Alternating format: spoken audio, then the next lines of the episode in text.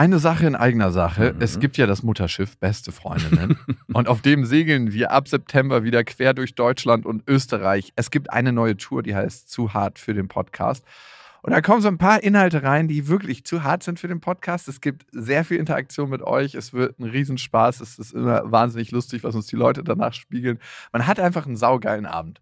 Also wir zumindest. Wir zumindest und hoffentlich auch alle anderen. Wir hatten auch letztes Mal die Erfahrung gemacht, dass beste Vaterfreudenhörer bei der Tour waren und auch sehr viel Spaß hatten. Ja, unbedingt. Und unbedingt. irritiert waren, was wir hier überhaupt machen. ja, ganz Freunde. genau. Es gibt ja Leute, die hören beste Vaterfreunde, die kennen beste Freundinnen nicht. Mhm. Und es wird eine gesunde Mischung. Also sowohl beste Freundinnen als auch beste Vaterfreundenhörer werden abgeholt. Und ihr könnt euch jetzt die Karten sichern. Die Infos findet ihr in den Shownotes und die Karten gibt es auf bestefreundinnen.de. Und es gibt nicht so viele. Also falls ihr überlegt, macht's lieber jetzt.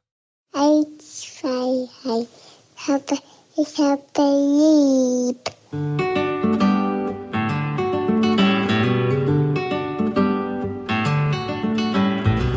Das sind beste Vaterfreuden. Keine bösen Wörter. Halt die Fremde, alte Schöpfe. Setz dich bitte hin. Der langweilige Podcast übers Kinderkriegen mit Max und Jakob. Hallo und herzlich willkommen zu Beste Vaterfreuden. Hallo, wir wollen heute über qualitative versus quantitative Zeit reden, die man mit seinem Kind verbringt. Hörst du meine Stimme eigentlich, Max? Ich höre deine Stimme, warum? Und, wie findest du, klingt die? Ein bisschen hallig. Ah, okay. Ich finde ehrlich gesagt, dass sie richtig abgefuckt klingt. So wie ich mich fühle. Ich fühle mich einfach wie so ein richtig schlaffer Penis, der die ganze Zeit umhergerollt wird und der noch ja. nicht mal mehr bei seiner Lieblingspornodarstellerin steif wird. Was ist denn deine Lieblingspornodarstellerin? Ich habe keine. Ich gucke ja keine Pornos, dann kann ich auch keine Lieblingspornodarstellerin haben. Nein, aber tatsächlich, wenn ich wirklich in mich reingehe, fühle ich mich, als ob ich in Seenot geraten wäre und mhm. auf dem offenen Meer treibe. Und alle um mich herum können irgendwie noch schlechter schwimmen als ich. Also es hört sich so komisch und so vermessen an, aber es ist, als ob mir keiner helfen kann dabei. Dass ich eher ab und zu nochmal jemandem an der Schwimmweste greife und sage, hier, komm hoch und selber keine trage. und ich so krass am Ende meiner Kräfte bin.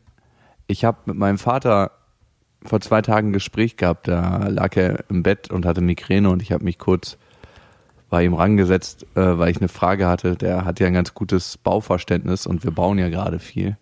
Ja. Ähm, und er meinte, weißt du was, Jakob, ich wäre an deiner Stelle viel vorsichtiger, als du es bist, weil irgendwann macht's Knall und dann ist es zu spät. Mein Vater hat ja in meinem Alter, weil er zu viel gearbeitet hat, er war ja ein absoluter Workaholic, seine Ohren verloren. Also der hat mehrere Hörstürze gehabt. Man sagt, einen Hörsturz kriegt man, wenn man eigentlich eine Herzattacke kriegen sollte, aber das Herz zu stark ist und das ist sozusagen der Herzanfall für die Ohren. Auf einem Ohr ist er ja taub und auf dem anderen hört er jetzt heutzutage nur noch 30 Prozent. Und da wurde mir das klar, dass ich denke immer, es geht noch mehr und ich, ich schaffe das noch und das auch noch und das noch auch noch. Und verliere manchmal dann die Freude an den Dingen, wenn es so viel ist wo ich sage, das macht mir gar nicht mehr so einen Spaß, weil ich das dann nur noch auf Geschwindigkeit mache und nicht mehr auf, ja, eigentlich, wie ich es machen wollen würde oder warum ich es ursprünglich angefangen habe. Ja. Was klickst du da im Hintergrund, du Penner? Ich habe gerade was äh, weggeklickt, damit es hier weitergehen kann. Ah, okay. Kennst du das Gefühl, dass du denkst, du bist in Seenot geraten?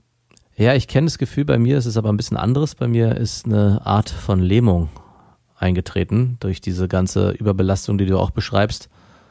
Und ich glaube, meine Belastungsgrenze fängt nochmal weitaus vor deiner an, so dass auch ich ähnlich empfinde und mich parallel noch schlecht fühle, weil ich weiß, dass du nochmal 100% mehr gibst und ich schon bei deinen 50% klein beigeben muss. Weißt du, was das Kuriose daran ist? Der Sturm, in dem ich mich befinde. Ich weiß, dass ich ihn irgendwann mal erzeugt habe. Mhm. Also ich bin der, der in Seenot geraten ist, aber auch der, der den Sturm erzeugt hat. Also es ist so ein Teufelskreislauf und ich habe mir gesagt, dass ich da raus will. Weil je tiefer ich in diesem Sturm drin stecke, also ich bin heute an Leuten vorbeigefahren, es ist sehr Hochsommer und die Sonne scheint und sind Leute an mir Hand in Hand vorbeigelaufen und ich habe Leute im Café sitzen sehen und habe dann gedacht, Ey, wann hast du das letzte Mal einfach im Café gesessen und gechillt? Das ist bestimmt schon Monate her. Einfach weil ich es mir zeitlich nicht erlauben kann. Ja. Ist das nicht krank irgendwie? Absolut krank. Ja. Und damit ich irgendwie meine Ohren behalte und vor allem auch die Zeit mit meiner Tochter, ne? Das ist so das Einzige, wofür ich mir tatsächlich noch wirklich Zeit nehme. Dass wenn ich bei ihr bin, und das ist ja im Moment, da wir ja viel auf dem Gelände wohnen und das Festival aufbauen, ähm, ein bisschen reduzierter, dass ich dann 100% da bin, weil die Zeit will ich qualitativ total mit ihr nutzen. Quantitativ gibt es die im Moment nicht so viel. Meine Freundin hat sich dafür entschieden, nicht aufs Festivalgelände zu kommen. Wir wohnen da ja relativ spartanisch, aber es geht eigentlich, ne? Also, Nö, ist eigentlich ziemlich komfortabel. Also, also da stehen so Trailer-Houses und die sind eigentlich wunderbar. Sogar in dem, in dem du immer wohnst, in dem wir sonst wohnen würden. hallo? Da gibt's alles. Also da gibt's eine Dusche. Also es ist eigentlich wie ein Miniaturhaus, wie so ein kleines Tiny House. Auch kernfrisch saniert, aber sie fühlt sich da halt nicht so wohl und äh, was soll ich da machen, ne? Ich muss da schaffe. Ich bin auf Montage, wie man so schön Ich sagt. bin auf Montage. Ja, so muss ich das anfühlen. Ja, genau das dachte ich auch schon. Also so ein Bearbeiter, der so zwei Wochen lang auf Montage irgendwie unterwegs ist, seine vier Kinder mit seiner Frau zu Hause alleine gelassen hat und dann ein- wiederkommt und dann für ein, meistens sind die ja dann, glaube ich, eine Woche da und dann gehen sie wieder zwei Wochen. Voll. Oder stell dir vor, du bist irgendwo als Soldat im Einsatz und dann bist sechs Monate weg. Boah, es gibt ja auch immer Horrorstories von Soldaten, die gehen mussten und ihre schwangere Frau zu Hause gelassen haben und dann im Einsatz Bilder davon kriegen, wie ihr Kind geboren wurde. Eine Horrorvorstellung, dass du bei der Geburt deines eigenen Kindes nicht dabei sein kannst. Und dann nicht wiederkommst. Und dann vielleicht auch nicht wiederkommst. Aus dem Haus. Ja, ganz so schlimm ist es natürlich noch nicht. Also es gibt immer noch eine Steigerung, aber es fühlt sich schon komisch an, wenn ich meine Tochter so manchmal nur alle zwei Tage sehe und manchmal sogar sind drei Nächte dazwischen. Und letztens war es so, dass ich nach Hause gekommen bin und ich habe sie auf den Arm genommen und es war total schön. Und so nach anderthalb Stunden, mm, und das war noch nie so, weil sie sich gefühlt bei mir mindestens genauso wohl fühlt wie bei meiner Freundin auf dem Arm, hat sie das erste Mal so die Arme ausgerichtet nach meiner Freundin. und das war so ein bitterer Moment. Also in dem Moment hat es mir schon irgendwie das Herz gebrochen. Aber danach war es nochmal viel schlimmer, weil ich genau weiß, woher es kommt. Weil sie Ja, sich klar. natürlich merkt, wer ist mehr bei mir und wer verbringt mehr Zeit mit mir. Und wer ist verlässlich immer da? Wahrscheinlich das, ne? Und das ist halt die quantitative Zeit. Also ich glaube, die qualitative Zeit, ich bin auf jeden Fall immer 100% aufmerksam, wenn ich bei ihr bin. Also ich habe auch kein Handy mehr dann in der Tasche und gucke da drauf nebenbei oder spreche mal eine Sprachnachricht ein. Ich tippe ja sowieso keine WhatsApp, sondern ich bin dann 100% fokussiert. Aber trotzdem, den Gros der Zeit, die verbringt meine Freundin mit ihr. Und das weiß sie, glaube ich. Und du hast ja doch erleben dürfen, anscheinend ist deine Tochter auch noch ein Papakind, zumindest die erste Zeit gewesen und wahrscheinlich auch noch immer. Äh, meine beiden Kinder und auch meine Tochter war nie ein Papakind, also zumindest in der Anfangsphase nicht und auch jetzt immer noch nicht. Also ich habe dieses Erlebnis, dass meine Tochter lieber bei mir ist als bei meiner Freundin nie gehabt. Also ich glaube, das Gefälle ist bei dir auch noch viel, viel stärker. Wenn ich mal zwei Tage nicht da war, dann hat sich jetzt nicht so viel verändert. Ja, nee, eben nicht. Dann hat sich nicht so viel verändert. Und wenn ich wiederkam, war sie dann natürlich froh, dass ich da war, aber trotzdem war Mama immer präsent, egal ob ich abwesend war oder nicht. Und wenn es bei dir so ist, dass wenn du in den kurzen Phasen, wo du da bist, trotzdem deine Tochter eigentlich, naja, ich will nicht sagen, näher bei dir ist, aber sie stärker ein Papakind ist, als vielleicht ein Mamakind ist, ist natürlich das Gefälle dann viel, viel stärker, wenn es dann auf einmal so ist, dass sie dann eher zu deiner Freundin tendiert als zu dir. Ich habe sie tatsächlich nicht als Papa- oder Mama-Kind äh, gesehen. Also sie hat sich schon oftmals schneller beruhigt, wenn ich sie auf dem Arm hatte, aber ich habe das immer so gewertet, wenn sie zum Beispiel nicht trinken wollte und dann ständig an der Brust ist und dann nimmt sie der Papa auf dem Arm, also dann in dem Fall ich, dann ist es natürlich so, dass sie dann entfernt von der Brust ist und aufhören kann zu weinen. Aber sonst fand ich es immer relativ neutral. Sie war halt die ersten Tage direkt nach der Geburt immer bei mir. Vielleicht wurde da irgendwie was gesetzt und ich dachte mir, wow, dadurch, dass du jetzt so viel weg bist, wurde das kleine zerbrechliche Häuschen, was wir uns da zusammen gebaut haben, vielleicht kaputt gemacht oder zerstört. Und ich dachte mir, ey, wenn du diesen Zug verpasst hast, dann ist es so eigentlich das Kostbarste in deinem ganzen Leben, was du weggeschmissen hast. Aber ich glaube nicht, dass es weggeschmissen ist. Also das kommt auch wieder. So schnell lassen sich Kinder nicht von ihren Eltern entlieben. Es geht, glaube ich, nicht um die Liebe. Ich glaube, sie wird mich immer lieben. Aber dieses ganz, ganz, ganz tiefe Grundvertrauen, da habe ich irgendwie. Also, wenn sie in Seenot ist, dann möchte ich, dass sie weiß, dass ich ihr Rettungsring Hm, okay. bin. Und dass sie nicht so wie ich ohne Rettungsring schwimmt.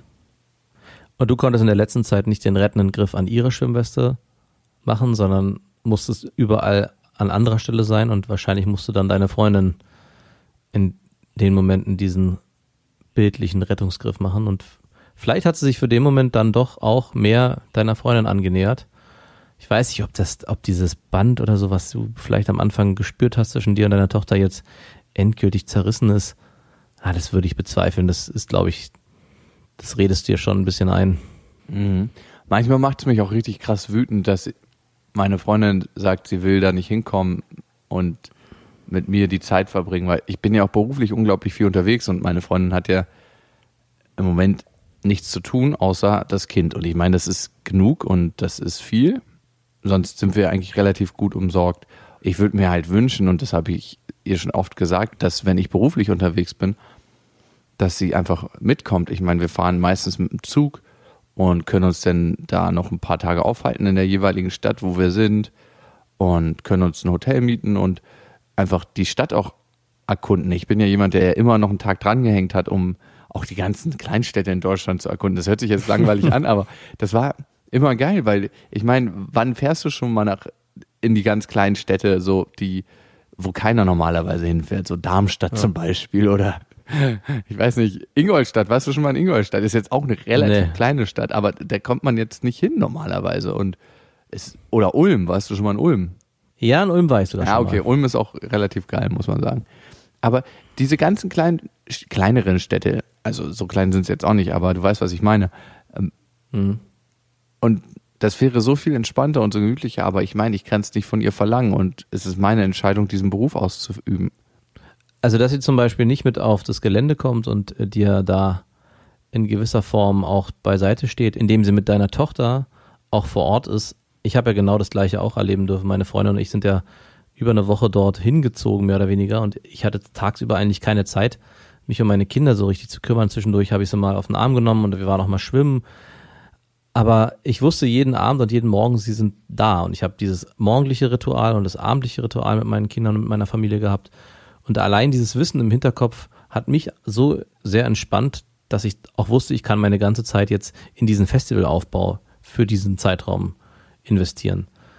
Ich finde es auch ein bisschen schade, dass du das nicht auch erleben darfst oder kannst, weil es wirklich ein sehr schönes Gefühl ist, zu wissen, deine Familie ist im Hintergrund da. Auch wenn du nicht präsent sein kannst, so richtig, ist es einfach ein schönes Gefühl zu wissen, Naja, man ist ja trotzdem werden- da, also präsent. Genau, Selbst genau. wenn, wenn die jetzt da sind, ich habe es ja erlebt, ab und zu ähm, ist man ja immer mal da und ges- spricht fünf Minuten oder ist fünf Minuten am riesen Sandberg oder macht da fünf Minuten rum. Das ist ja trotzdem so, als ob man Zeit verbringt. Das ist ja anders, als ob die physisch gar nicht anwesend sind. Also ich, weiß aber auch nicht, was ich da machen soll. Was, ich meine, was schlägst du vor? Was kann ich da machen? Ich kann gar nichts machen. Nee, du kannst gar nichts machen. Ich kann es halt nicht nachvollziehen. Also wir haben das halt wie als Urlaub auch gesehen, weil ein wirklich ein sehr schönes äh, Gelände ist und auch das Häuschen ist super äh, angenehm und bequem. Also ich, kann es auch nicht nachvollziehen und finde es für dich auch eigentlich wirklich schade, weil ich mir für dich wünschen würde, dass du das auch erleben könntest, dass du wirklich mehrere Tage am Stück du mit deiner Familie da auch so sein kannst, weil das nochmal was anderes hat. Also ich meine, wenn du unterwegs bist und deine Freundin und deine Tochter mitnehmen würdest, dann hätte das immer so eine Art von Ausflug und man kommt nicht so richtig zur Ruhe. Aber dort auf dem Gelände, weil man da auch so, sich so sein zweites Heim bauen und basteln kann und sich da so einleben kann auch, hat es was sehr, sehr Häusliches und was sehr, sehr Gemütliches, auch gerade in der Abendsituation. Und gerade Natur, ich meine, deine Tochter ist noch sehr jung, ist für Kinder einfach immer wieder merke ich das, was sehr, sehr Schönes. Und eigentlich gehören Kinder auch in die Natur.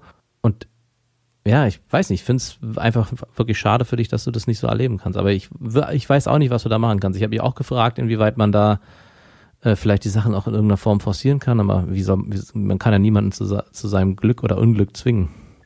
Ich entwickle da, erst kommt Wut, dann kommt so ein richtiger Zorn und fast schon Hass und dann kommt Gleichgültigkeit und dann kommt die Erinnerung an meine Tochter und dann weiß ich, okay, ich kann nicht gleichgültig sein. Und ja, ist eine abgefuckte Situation. Ich versuche halt in der kurzen Zeit, die ich habe, die Qualität so sein zu lassen, dass wir die Verbindung haben. Und vielleicht will ich da auch manchmal zu viel dann. Und dann fängt es an, anstrengend zu werden. Und Kinder spüren das ja auch. Dann ist es nicht mehr diese lockere Verbindung, sondern ist es so, als ob du weißt, man sieht sich nur noch so und so lange und dann will man alles in diese Zeit reinpacken. Mhm. So wie ein Konzentrat, was man sich nochmal schnell geben will, das kenne ich auch. Sirup schmeckt auch scheiße unverdünnt. Genau, dass man seine Kinder nochmal ganz doll drückt irgendwie und irgendwie ganz schnell nochmal, komm doch mal her und drück doch mal Papa, dass man in der Situation, bevor man geht, will man nochmal alles einatmen. Mhm. Aber meistens äh, führt es nicht zu dem gewünschten Ergebnis. Was glaubst du denn ist wichtiger, qualitative oder quantitative Zeit? Ich glaube, man kann beides nicht voneinander trennen, weil in der quantitativen Zeit steckt auch die Qualität am Ende, weil sich das Leben der eigenen Kinder halt nicht immer in irgendeiner Form konzentriert erleben lässt, sondern auch diese ganzen langweiligen und langen Momente darstellen, gehören die auch dazu und sind am Ende auch ganz wichtig. Und das habe ich zum Beispiel auch jetzt äh, in, in einem anderen Urlaub, den ich mit meiner Tochter und meiner Familie gemacht habe, erlebt, dass es auch viel Zeit braucht, sich immer wieder aufeinander jeden Tag aufs Neue einzulassen und neue Dinge zu erleben. Und das hat natürlich dann auch eine Qualität, weil man sich bewusst mit bestimmten Sachen auseinandersetzt. Aber es ist auch die lange Zeit, die es am Tag braucht dafür. Und nicht alles davon ist schön. Also es gibt auch immer wieder Streitsituationen oder wo meine Tochter mich nervt, wenn sie bestimmte Sachen nicht machen will oder wenn sie dann wegen irgendwelchen Sachen durchweint, dann denke ich mir auch, boah, ey, brauche ich jetzt auch überhaupt nicht. Warum machen wir das ja eigentlich gerade? Ich könnte auch irgendwie, keine Ahnung, was anderes. Aber auch das gehört dazu.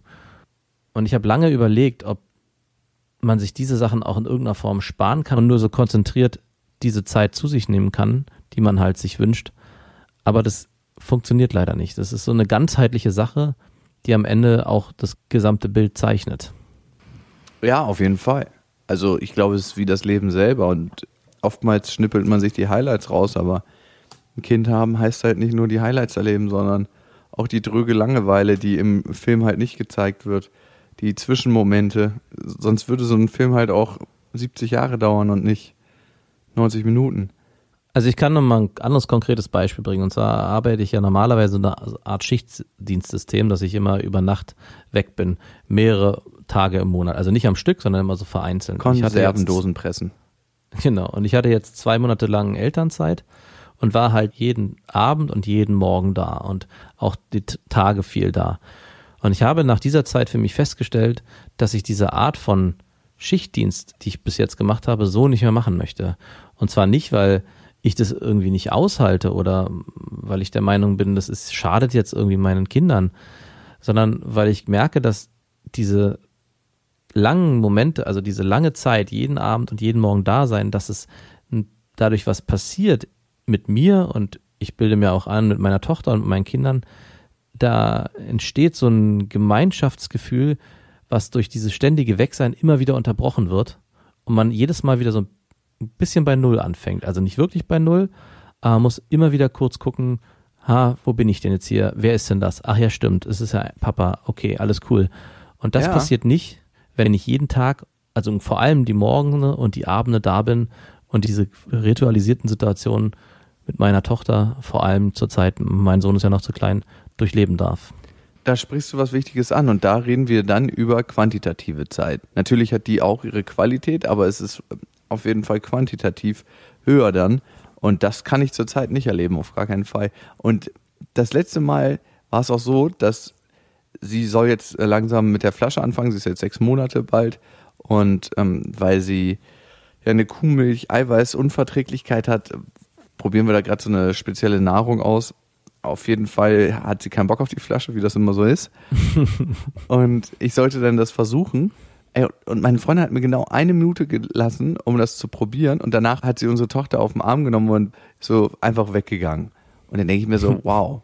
Und ich habe es noch fünf Minuten weinen hören und dachte mir, okay, du hast fünf Minuten, ich habe eine Minute. Ich wurde halt behandelt wie so ein Anfänger, nachdem ich die zwei, drei Tage weg war, beruflich. Da kann ich sehr, sehr gut nachvollziehen. Ich hatte diese quantitative Zeit nicht, durfte dann auch nicht mehr die qualitative Zeit erleben. und es ist ja auch was Schönes, ein schönes Gefühl, wenn sie die Flasche nimmt. ja, auf jeden Fall. Und es auch zu schaffen, also gerade wenn sie sich dagegen wehrt und du dann derjenige bist, der sagt, guck mal hier, Du meinst, bei mir klappt's. Vielleicht hat sie dir das auch nicht gönnen wollen. Ja, vielleicht, ja. Also sie war auf jeden Fall sehr traurig, weil es an dem Tag schon einmal geklappt hat. Und es war dann so, dass sie das Gefühl hatte, sie braucht ihre Mama nicht mehr so wirklich. Also ich erlebe das öfters und auch bei meinen Schwestern ganz, ganz stark, dass speziell Frauen dieses Gefühl, ich meine, ich habe es ja auch in abgewandelter Form beschrieben mit meiner Beziehung zu meiner Tochter, aber dieses Gefühl unbedingt brauchen, so unabdingbar zu sein für ihre Kinder. Und ich schiebe das darauf, dass du ja als Mutter noch weniger in der Außenwelt erlebst, außerhalb des kleinen Kosmos, du und dein Kind als der Vater in den meisten Fällen, wenn es sehr, sehr klassisch geregelt ist, aus welchen Gründen auch immer. Und das heißt nicht, dass klassisch gut ist, will ich hier gleich vorweg sagen. Ich finde, dass klassisch gut ist. Ja, ich finde, in Teilen kann das gut passen, aber jeder muss halt sein Modell für sich finden. Da gehe ich voll mit. Jeder muss sein Modell für sich finden, aber wenn man mich fragen würde, was ich bevorzugen würde, ich bin ein absoluter Favorit des klassischen Modells. Ich auch, wenn ich ehrlich bin. Obwohl ich mir manchmal wünschen würde, so, guck mal, ähm, gestern zum Beispiel, ich bin relativ spät nach Hause gekommen, also genau um fünf nach sieben. Und ich habe mich extra den ganzen Tag beeilt, dass ich um sieben nach Hause komme, weil Lilla geht jetzt um sieben ins Bett und dass ich sie halt direkt noch ins Bett bringen kann. Ich bin fünf nach sieben angekommen und hat mir meine Freundin gesagt, dass sie schon seit anderthalb Stunden im Bett ist, obwohl wir davor geschrieben hatten und so. Okay, da dachte ich mir, hätte ich mich auch die, den halben Tag nicht abhetzen müssen. Egal, war dann so. Aber sie hatte eine, so eine Heuschnupfentablette genommen und war dann richtig zerstört meine Freundin. Und dann ist äh, Lilla aufgewacht und brauchte natürlich jemanden. Und dann war ich zur Stelle. Dann habe ich sie mir genommen ins Tragetuch und bin noch mit ihr draußen spazieren gegangen. War natürlich tierisch laut, aber war lustig. Und weil, ja, ich wohne ja in so einer Touri-Gegend in Kreuzberg.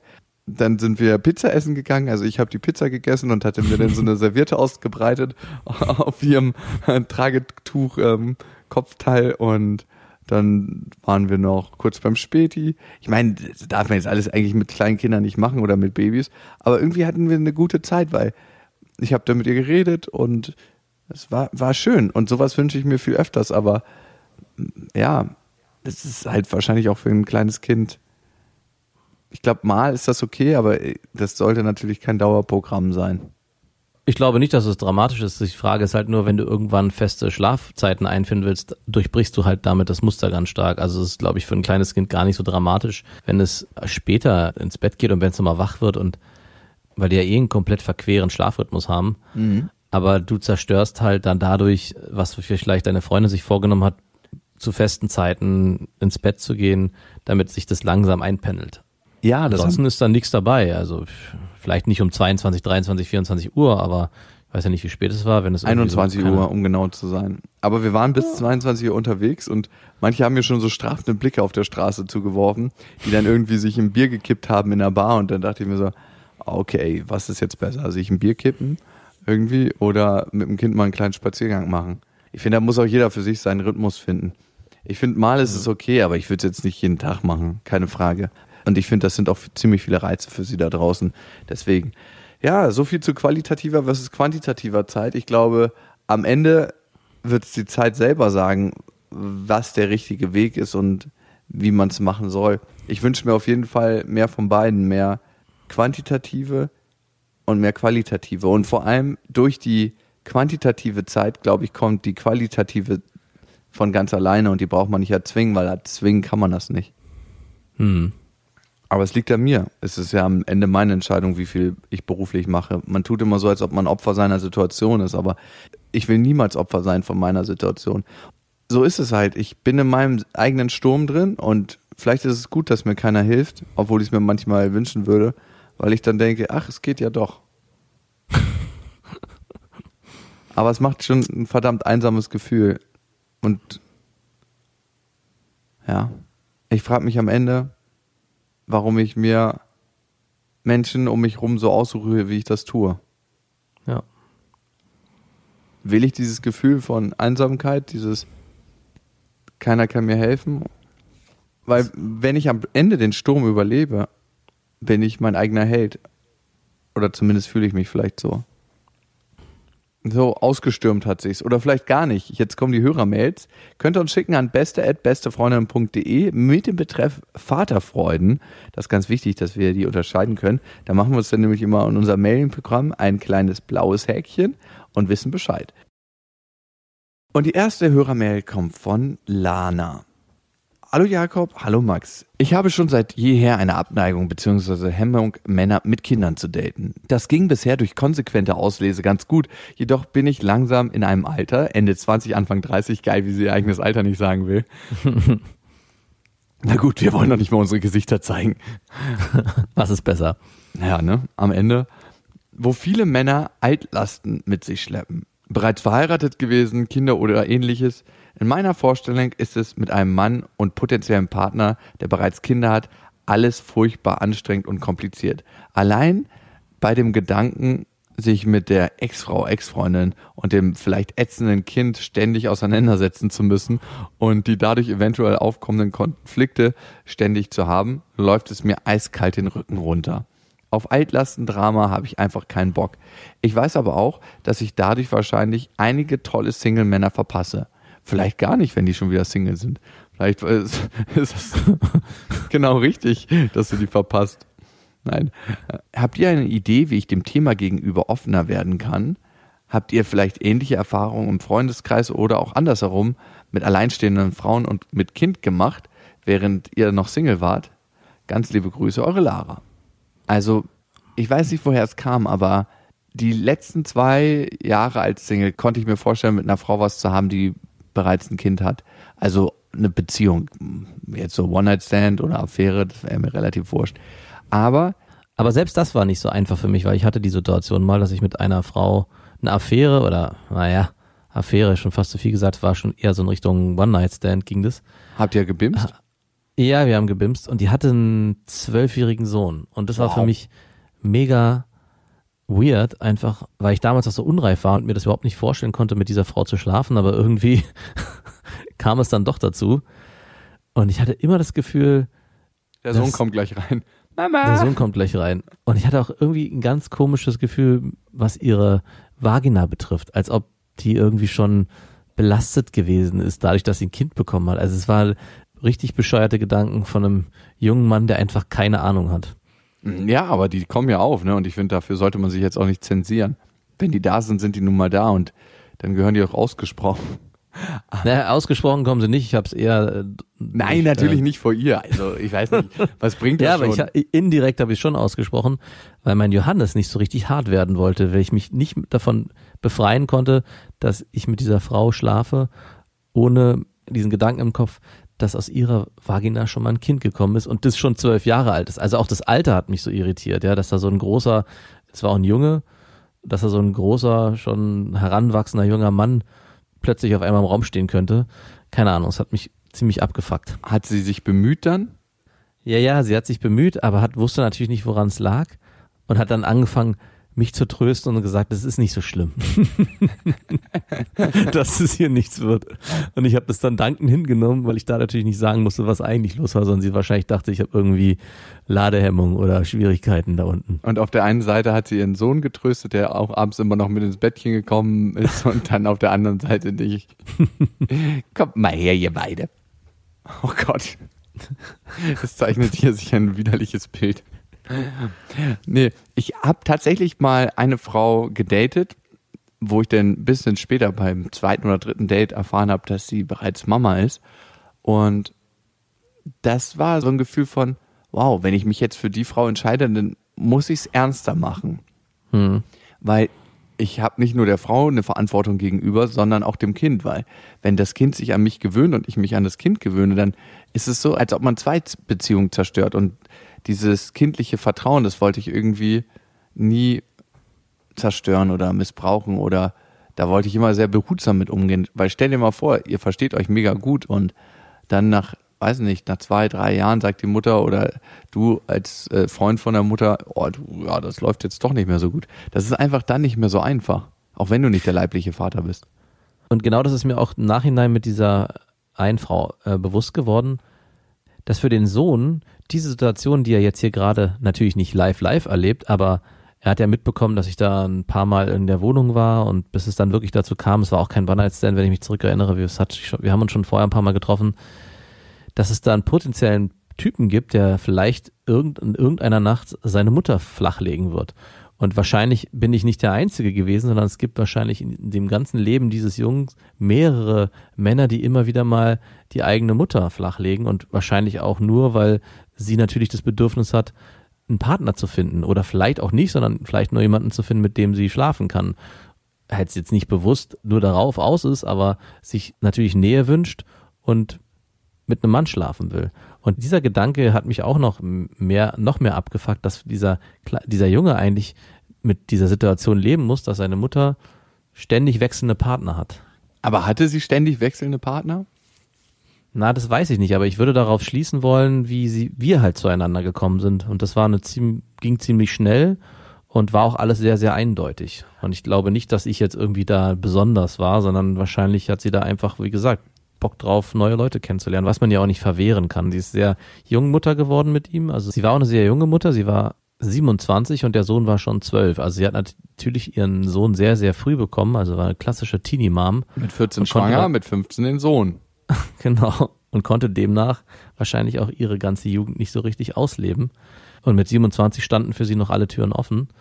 Und von daher kann man es ja auch nicht verübeln. Aber trotzdem, der Sohn ist natürlich geprägt davon, dass seine Mutter immer wieder wechselnde Partner hat. Verstehe ich sehr gut. Und ja, das ist das, womit der Sohn aufwächst. Und ist halt so. Also ich weiß nicht, ob das gut oder schlecht ist, aber es ist halt seine Lebensrealität. Jetzt war noch die Frage, wie kann sie dem Thema gegenüber offener werden? Die Frage erstmal ist, warum? Weil du die ganzen tollen Single-Männer verpasst, die schon Kinder haben. Ich weiß nicht, ob das die Motivation sein sollte. Also ich glaube, ich würde von Mal zu Mal einfach gucken, wie wirkt der Mann auf mich und wie sind vielleicht auch die Kinder. Und es kann nicht immer nur eine Last sein, sondern es ist manchmal vielleicht auch ein Geschenk, da kleine Menschen in seinem Leben zu haben, die man jetzt nicht leiblich gezeugt hat, von dem man nicht das leibliche Elternteil ist. Aber vielleicht kann man zu einer guten Freundin oder zu einem guten Freund werden. Und das hat auch was.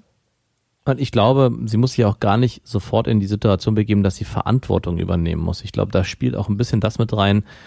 Ach, wenn ich da jemanden kennenlerne und der hat schon Kinder, dann muss ich auch in gewisser Form für diese Kinder mit Verantwortung übernehmen. Und ich glaube, ein Mann, der schon selber Kinder hat, getrennt ist und wieder auf Partnersuche ist, der hat sein Leben so weit im Griff, dass seine Kinder auch genau wissen und auch er, wie die Sachen untereinander funktionieren. Also je nachdem, wie alt die natürlich sind, wird er nicht auf dich, also in dem Fall, wenn du Interesse hast als Frau, von dir gleich erwarten, dass du da in irgendeiner Form eine Rolle einnimmst, die du gar nicht einnehmen willst. Ich glaube, er wird dich entsprechend freisprechen und die Situation hauptsächlich auf dich und ihn beziehen. Auch wenn es natürlich ein Kind gibt und man das nicht trennen kann, ist es deren eigenes System, in das du erstmal gar nicht mit einbrechen musst, wo du auch gar keine Verantwortung übernehmen musst. Da muss ich aber sagen, du hast eine sehr idealisierte Vorstellung von Single-Männern, die bereits Väter sind. Als ob das alles so erwachsene, schon gut organisierte und durchstrukturierte Männer sind, weil sonst könnte man ja gar kein Kind haben und sonst könnte man auch nicht Single sein und das trotzdem alles bewerkstelligen. Vielleicht sind manche auch richtig abgefuckte Penner, oder abgefuckte Pennerin, die es einfach nicht auf die Kette gekriegt haben und deswegen Single sind. Und das war's, aus die Maus. Und da denkt man sich, ja, gut, dass mich meine Aversion gegen Stress und Streit davor schützt, mit solchen Männern zusammenzukommen. Kann natürlich auch sein, ja. Ich glaube, die Zeit wird zeigen, ob es ein Mann mit Kind wird oder ohne. Und wenn du da eine gewisse Offenheit für beides hast, wirst du, glaube ich, auch die schönsten Erfahrungen machen. Also, liebe Lara, viel Glück auf deinem Weg und Mal sehen, ob es mit Kindern ist oder ohne. Und da wir gerade in den letzten Zügen unserer Festivalvorbereitung stecken, wird es nächste Woche keine Folge von den besten Vaterfreuden geben, dafür wieder in zwei Wochen. Und bevor wir Tschüss sagen und wieder rausgehen, die Axt schwingen, noch ein kleiner Hinweis. Ihr könnt uns natürlich abonnieren auf iTunes, Spotify und Deezer und gerne einen Kommentar auf iTunes hinterlassen. Da freuen wir uns sehr. Und ihr wisst ja, es gibt kein richtig oder falsch. Erziehung ist einfach anders. Macht's gut. Das waren Beste Vaterfreuden mit Max und Jakob. Jetzt auf iTunes, Spotify, Deezer und YouTube. Der 7-One-Audio-Podcast-Tipp. Hallo, ich bin Lynn. Und ich bin Leo. Ihr kennt uns vielleicht schon vom True Crime Podcast Mord auf Ex. Eigentlich sprechen wir da ja jede Woche über Verbrechen. Aber da gibt es ja noch ein anderes Thema, das die Menschen und uns schon immer fasziniert hat. Die Liebe. Krasse Geschichten, die wirklich passiert sind. Bonnie und Clyde zum Beispiel. Cleopatra und Caesar Oder Diana und Charles. oder halt Camilla. Liebe gibt's bei True Love aber auch nicht nur im klassischen Sinne. Es geht auch um Familie, um die Liebe zum Beruf oder sich selbst oder Freundschaft. Am besten sind ja auch eh die Filme, wo dann am Ende steht, nach einer wahren Begebenheit. Das sind so Geschichten, die kannst du dir eigentlich gar nicht ausdenken. Ja. Und das gibt's jetzt eben als Podcast. Und das Ganze heißt True Love. Ja, der Name sagt's eigentlich schon. Aus True Crime wird True Love. Krasse Geschichten, Plot-Twist und verrückte Protagonisten. Es ist also in anderen Worten ein Podcast für alle, die True Crime hassen, aber auch für alle, die True Crime lieben. Macht euch bereit für ein neues Podcast-Genre, True Love. Oh, ich kann es gar nicht abwarten, euch die Geschichte zu erzählen von zum Beispiel dem Jungen, der nach seiner Mutter gesucht hat. Jahrelang, auch wenn ich wahrscheinlich dabei heulen werde. Oder die Geschichte von Sissy. Also der Film ist nichts dagegen. Ab dem 20. Oktober, überall wo es Podcasts gibt, True Love. Echte Geschichten, wahre Liebe. Voller Werbespruch, oder? Ja, aber es ist ja auch schön. Der Podcast macht ja glücklich. Ja, deswegen jetzt am besten direkt abonnieren.